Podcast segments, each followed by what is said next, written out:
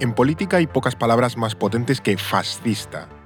No evoca nada bueno. Es más, eh, nos arroja a una de las épocas más oscuras de la historia reciente. Pero como suele ocurrir con esas etiquetas bastante poderosas, a menudo también se usa con ligereza o con desconocimiento de qué implica o qué es. Por eso hoy, en No es el fin del mundo, vamos a explicar qué es el fascismo. EO me explica, la versión corta de No es el fin del mundo. Y para contarnos estos ha venido hoy Eduardo Saldaña. ¿Qué tal, Eduardo? Pues muy bien, Fer. Hoy, además, antes de empezar, A ver, quiero mandarles un saludo a unos oyentes que me escribieron por Instagram el otro día. ¿pero has ganado algún premio o algo así? o? No, simplemente Ah, planicé ahí unas stories y me, me gustaron sus mensajes. Una se llama Elena Hernández y otro Pablo Molina y su padre, que me hizo mucha gracia que son oyentes los dos y se han regalado cruzados La- la, la suscripción al orden mundial. Así que les mando un abrazo fuerte porque me hizo mucha ilusión que, que eso, que nos dijeran lo que les gustaba el podcast y todo. Bueno, y tras esta promoción del Instagram de Eduardo Saldaña. Hombre, pero jope, o sea, está- es, muy, es muy placentero ver que a la gente realmente le gusta y lo escuchan Sí, y con su familia.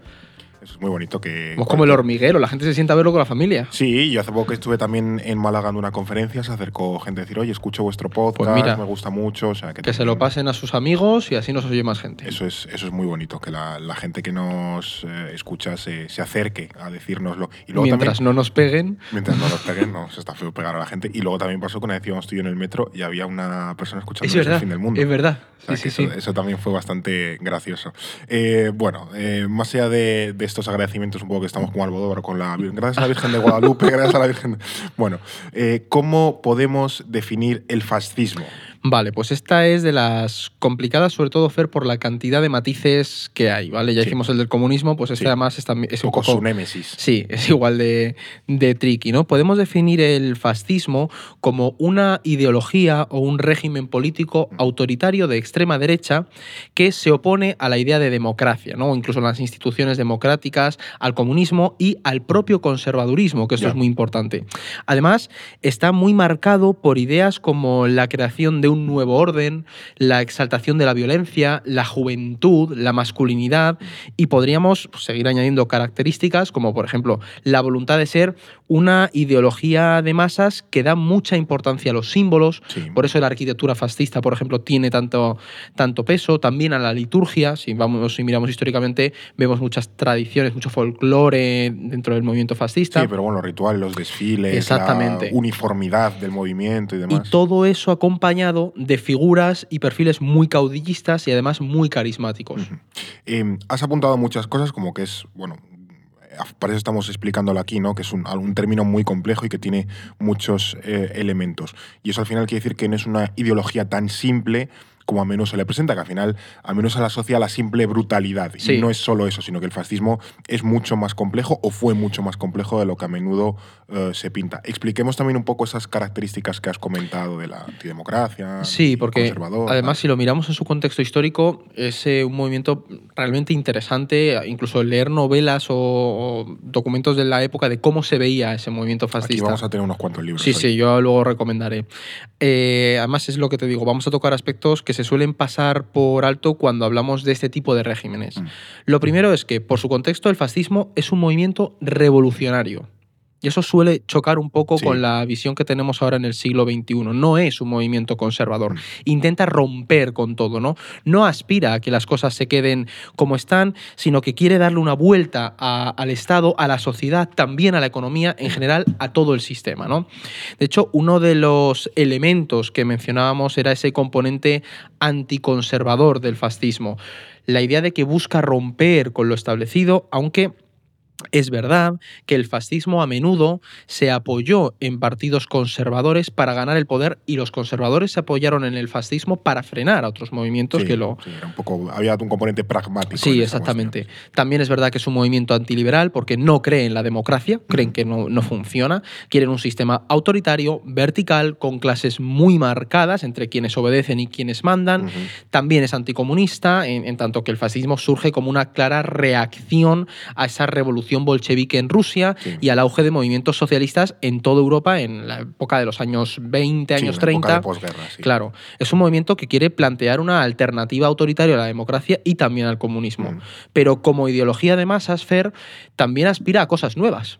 Es decir, el fascismo se obsesionó mucho con la creación de un hombre nuevo, eh, mucho menos materialista, más centrado en su propio cuerpo. De ahí que tengamos esa glorificación de la juventud y que, que sea algo central en el ideario fascista. Porque son los jóvenes quienes tienen esa vitalidad para llevar a cabo el ideal al que aspira el movimiento. Mm. Y esto es muy importante también entenderlo porque el sí. tema de la estética, el diseño, la imagen, las cafeteras. Claro, sí, es verdad. La cafetera era, está inspirada en Marinetti, ¿no? Y todo este la, la movimiento. cafetera italiana, excelente Sí. cafetera, la que tenemos todos en casa, básicamente. Exactamente, sí, sí. Eh, es un diseño de la época fascista. Esa rectitud de las líneas, si te fijas, esa verticalidad, eh, potencia, al final es un poco pues eso como el brutalismo soviético. O sea, yo, yo reconozco que a mí la, la arquitectura de esa época y los diseños me parecen muy bonitos. Igual que me pasa con la arquitectura racionalista, A que, eh, que parece muy moderna. Tú dices, este es un edificio de 1920 y parece que es muy A moderno. mí me cuesta ¿sabes? por el uso del hormigón en mucho, a, a veces. Sí, pero y eso por es más ejemplo, brutalista.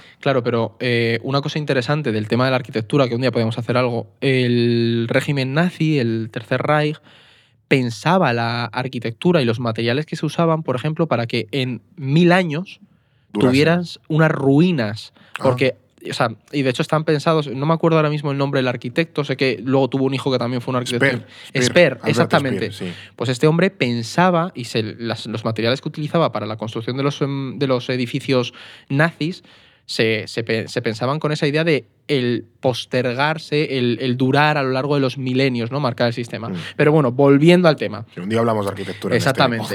y en materia de política exterior, el fascismo a menudo eh, se señala normalmente que tiene esa voluntad imperialista, ¿no? Pues, Sí, pues, sí, sí, es el la expansión, nazismo, ¿no? el fascismo, Y sí, claro. esto es cierto a medias, Fer. ¿Por qué? Porque sí es verdad que en tanto que los proyectos fascistas más potentes, pues por ejemplo el caso de Italia o Alemania, Sí. fueron abiertamente imperialistas y soñaban con expandir sus fronteras. Mm. Pero otros grupos fascistas no tenían demasiadas ambiciones en ese sentido, ¿no? A lo que sí que aspiraban todos es a un cambio en el orden geopolítico europeo, hasta porque hasta ese momento había estado dominado por las democracias occidentales que habían sido las ganadoras de la Primera Claro. Guerra Mundial. Claro, y si el fascismo era antiliberal o antidemocrático, pues claro, aspiraba a transformar la situación europea de aquel momento. Claro, y el mejor ejemplo lo tenemos en, en el, en el inventor de- del movimiento fascista, que fue Benito Mussolini Mm. A principios de los años 20 en Italia. ¿no? Luego ya tendríamos a Hitler con, con una evolución mucho más brutal y añadiendo el componente racial que le dio al origen a ese movimiento nazi. Venga, y aquí como si estuviésemos jugando a las cartas, voy a sacar el primer Vas libro. tú primero con él, venga. Em, este libro es, es, es uno de los básicos, esto creo que es de, lo, creo que es de los 70. Sí, el sí, sí. fascismo de Stanley Payne es de estos de Alianza Editorial, que Alianza Editorial tiene cientos de libros de este rollo explicando términos y demás. Eh, pues ahí está, el fascismo de Stanley Payne, no se sostendrá. Ah, mira, Eh, echamos para atrás la libreta y. Pero la libreta también es importante, ¿eh? Bueno, pero mira, déjalo apoyado ahí. Está hablando, entonces no sé yo si aguantará. Bueno. Pero bueno, que es un libro muy interesante, es cortito y ahí Sí. explica un poco las características, cómo es la génesis y demás. Es bastante interesante. Mm. Pero bueno, una vez hemos definido y, y puesto un poco eh, sobre la mesa cómo se caracteriza el fascismo, eh, expliquemos también cómo y en qué contexto surge este movimiento. Vale. Como hemos apuntado, Fer, el fascismo surge en la Italia, o sea, en Italia, perdón, como reacción al auge del comunismo en Europa. Ujú. O sea, Mussolini, joven, él había militado en entornos socialistas Sí. y se nota que el fascismo tiene una fuerte influencia de algunas teorías marxistas, como por ejemplo esa idea de la lucha de clases o la, o la propiedad estatal de los medios de producción. Que ya explicamos un poco cuando hablamos de qué es el comunismo. Exactamente. Pero Mussolini no terminaba de encajar en la izquierda italiana justo mm, al- tras, o sea, tras la Primera Guerra Mundial. Porque Mussolini es, además, bastante nacionalista Mm. y digamos que le afeaba a la izquierda que, que intentara boicotear ese esfuerzo de guerra italiano exigiendo una paz entre los pueblos, porque Sí. había una Italia revanchista en cierto sentido Sí, a nivel sí, europeo. ¿no?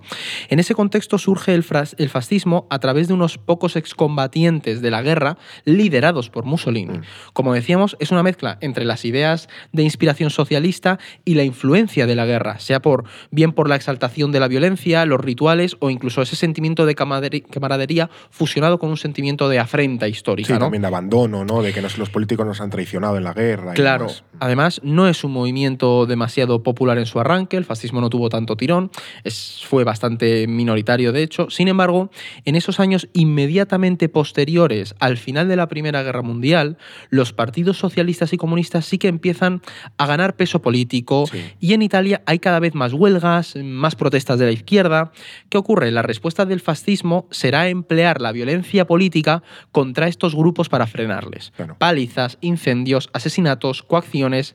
Todo esto despertará la simpatía de muchos sectores conservadores y parte de la élite económica, Claro, porque ven Se cagan vivos. Claro, pero ven que de repente el fascismo pues, puede frenar Claro. a ese movimiento bolchevique, ¿no? Y Es- que además pensemos, o sea, cuando solemos pensar en esta época, pensamos en la Unión Soviética, pero por ejemplo, en- creo que fue en el año 19, en mil- 1919, Ujú. fue también la, la- la revuelta húngara. Es verdad. Con Bela Kun y demás, o sea, como un estado socialista en, en Hungría, muy breve, luego fue derrocado. También fue el levantamiento espartaquista en 1918, creo, si no recuerdo mal, que también fue aplastado. O sea, que era un momento muy convulso en Europa y no. No estaba solo la lejanía de la Unión Soviética, bueno, No, y- todavía no era Unión Soviética, Y digamos bueno. que la revolución bolchevique se convirtió en un ideal para muchos movimientos de izquierdas claro. y había una organización transnacional dentro de Europa.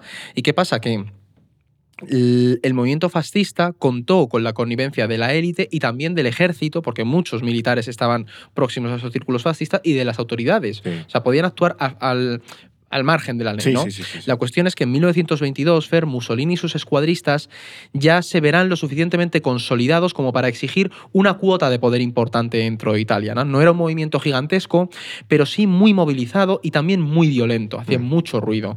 Entonces, recordemos que se nutre de muchos excombatientes de la guerra, así que en octubre se produce, en octubre de 1922, la famosa marcha sobre Roma, Sí. donde miles de fascistas, desde todo el país, desde toda Italia, aunque sobre todo desde el norte, se dirigen a la capital para exigir la toma del poder para el Partido Nacional Fascista. Y de hecho funcionó. Sí, Porque ahí, le salió bien la jugada. claro, el rey Víctor, eh, Víctor Manuel III nombró primer ministro a Mussolini y a partir de entonces la democracia italiana empezará a ser desmontada y a lo largo de los próximos años se irá pues poco a poco consolidando la dictadura fascista que duró hasta 1945 cuando colgaron a Mussolini Sí, boca abajo, la mítica foto. Puentin ahí, Sí, sí. Mussolini. Eh, mira, otro libro. Venga, este, este Vas más tú es- con... Este, voy a hacer bíceps aquí levantando este libro. Sí, sí, que a mí me ha sorprendido que te lo trajeras hoy en la bici y digo, madre mía. Sí, este, mira, suena. Porque este gordito, ¿eh? Eh, Además es una trilogía, solo he traído el primer libro porque si no, eso no, no llegaba, me pesaba la mochila 20 kilos. Eh, es El hijo del siglo, eh, quizás eh, tuvo, fue bastante vendido hace unos años, El hijo del Sí. siglo, que es Antonio Scurati, que es una biografía un poco novelada de Mussolini. Luego tiene, ya digo, dos partes más. En mi opinión, son las, eh, la segunda y la tercera parte son peores. Eh, pero te cuenta un poco eh, esta primera parte, el, todo, el, todo el ascenso del fascismo. Este, este libro, esta primera parte es, es muy, muy bueno y lo recomiendo mucho. También es un librazo tremendo, no sé cuántas Y páginas tiene. la figura, la figura de Mussolini es muy interesante. O sea, estudiarle por el resentimiento, Sí, el, sí, sí, el odio, ¿sabes? Además, esto se, se, se basa mucho en, en cartas eh, que mandaba Mussolini o que le mandaban a Mussolini para construir un poco el entorno de los personajes. O sea, esto no es solo sobre Mussolini, Sí. sino sobre mucha gente que pasa por la vida de, de Mussolini. Son 800 paginacas, pero bueno, ya digo, es un libro. para las vacaciones de verano. Eso es, para estar en la playita con la, con la tumbona. Les haría falta una bolsa de tela del orden mundial para llevarlo a la playa, porque También, esto pesa, ¿eh? También, también. Esto Esto, no- esto pesa, sí. Pero bueno, em, hemos hablado mucho de Italia porque es allí donde surge el fascismo, pero sabemos que el fascismo luego se replica en otros Sí. países en esa época. ¿Dónde se da, por ejemplo? O sea, el tema es que el fascismo italiano inspiró a muchos movimientos similares en todo, en toda Europa, ¿no? Algunos se quedaron más cerca de lo que era Italia, mientras que otros evolucionaron hacia otros derroteros, Mm. ¿no? Por ejemplo, el nazismo surge o se inspira de manera directa en las ideas fascistas. Sí. Es decir, Hitler idolatraba a Mussolini en sus inicios. De hecho, el fallido gol- el putsch mítico de Múnich, ¿no? De 1923, Ujú. está muy inspirado en la marcha sobre Roma de Mussolini del Sí. 1922, ¿no? Pero también es cierto que el nazismo adoptó tesis mucho más racistas que el fascismo italiano, algo que, que mm, de hecho no, no se detuvo demasiado en, en Italia, ¿no? Así que podemos decir que el nazismo, digamos que es una evolución mucho más racista de- del fascismo de el fascismo tenía una impronta algo racista en tanto que imperialista, pues al final a los libios o a los etíopes no les consideraban ni no ni les considera personas. menor, sí. Pero en- evidentemente no tenía una voluntad tan genocida, tan verde genocida como el nazismo. Y por ejemplo, aquí además eh, también tenemos a los ustachas croatas, que dieron Sí. un enfoque mucho más religioso a su movimiento. Eh, tenemos ahí la Hungría de, de Orci, aliada del eje en la Segunda Guerra Mundial, ¿no? También tenemos la Guardia de Hierro rumana o la Falange española, que Sí. tiene una clara inspiración en el movimiento Además, en el fascista. contexto de la guerra civil y demás. sí. Claro, y con el caso español siempre ha habido algo de debate sobre si eran fascistas o no. Y el consenso. el, régimen de Franco. Claro, el régimen de Franco. Sí. sí lo era. Sí, el tema es que el consenso es que hasta 1945 la España de Franco sí que fue un régimen fascista o al menos con muchas características del fascismo para posteriormente reconvertirse pues, por miedo a una intervención de los, de los aliados. ¿no? Claro. Ahí ya es cuando pasaríamos a esa época de la, de la época de la autarquía a un régimen más nacional católico con mucha menos influencia de la falange. De hecho, es muy mítica la purga que hizo Franco Sí. de los falangistas dentro de, de- de sus filas. Sí, para precisamente lavar un poco esa imagen y que los aliados no le, Sí, no le de hecho, aquí la- voy a recomendar yo ahora un libro, también me he traído, venga. Fer, Madre que mía, se qué- llama ¿Qué colección tenemos hoy? Anatomía del fascismo de Robert O. Paxton, que lo edita Capitán Swing, y para mí fue, o sea, es uno de los mejores libros que he leído sobre el tema, precisamente porque aborda esa anatomía de todos los movimientos fascistas Claro. y recorre muy bien la- el auge de esto. Es un poco más eh, gordito que el que tú has traído de Stanley Payne, pero yo este lo recomiendo mucho porque se lee rápido y, vamos, para mí es uno de los mm, libros de referencia en este referencia. tema. sí, Bueno, sí. hoy hemos levantado aquí un muro de libros sobre el Bueno, sobre pero oye, que, que lo vean los Sí, regalitos de cumpleaños. Eso es, eso es. Em, otro de los melones de este episodio, yo creo que con este tema del fascismo, es si es correcto hoy hablar de fascismo o no, que entiendo que es también un debate, no, digo que se hable todos los días, pero bueno, es un debate más o menos recurrente, ¿no? Pues depende de cómo eh, de puristas nos pongamos, Fer. Vale. Es decir, el fascismo, eh, el fascismo como tal tuvo un contexto muy concreto, ¿no? La época de entreguerras del siglo XX y la Segunda Guerra Mundial. Pero es cierto que después ha seguido habiendo movimientos y partidos de inspiración claramente fascistas. Sí.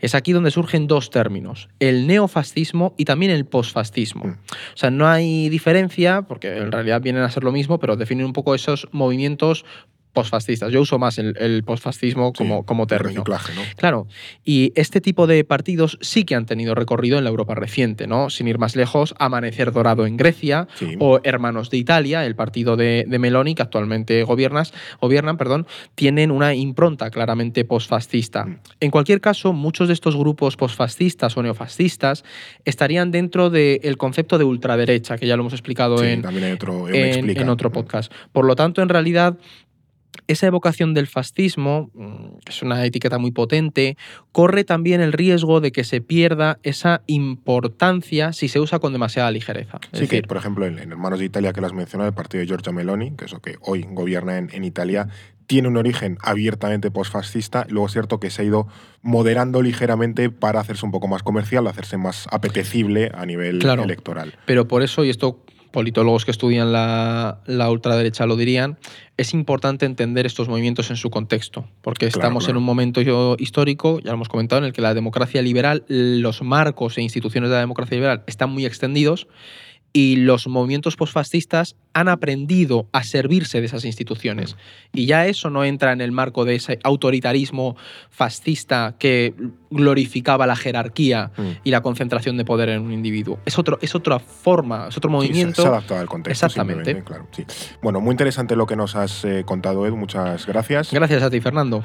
Y aquí te dejamos todas las recomendaciones de, de libros que tienes, también nuestra libreta por si te quieres en suscribir. Muchísimas gracias si nos escuchas a través de Spotify, Evox, Apple Podcast, también Amazon Music. También muchas gracias si nos recomiendas y por supuesto también si nos ves a través de YouTube. Nosotros aquí, pues esta semana y en las próximas, te esperaremos en este podcast. En No es el fin del mundo. Muchas gracias. EO me explica, en No es el fin del mundo, un podcast para comprender en 10 minutos las ideas y conceptos que mueven la realidad internacional.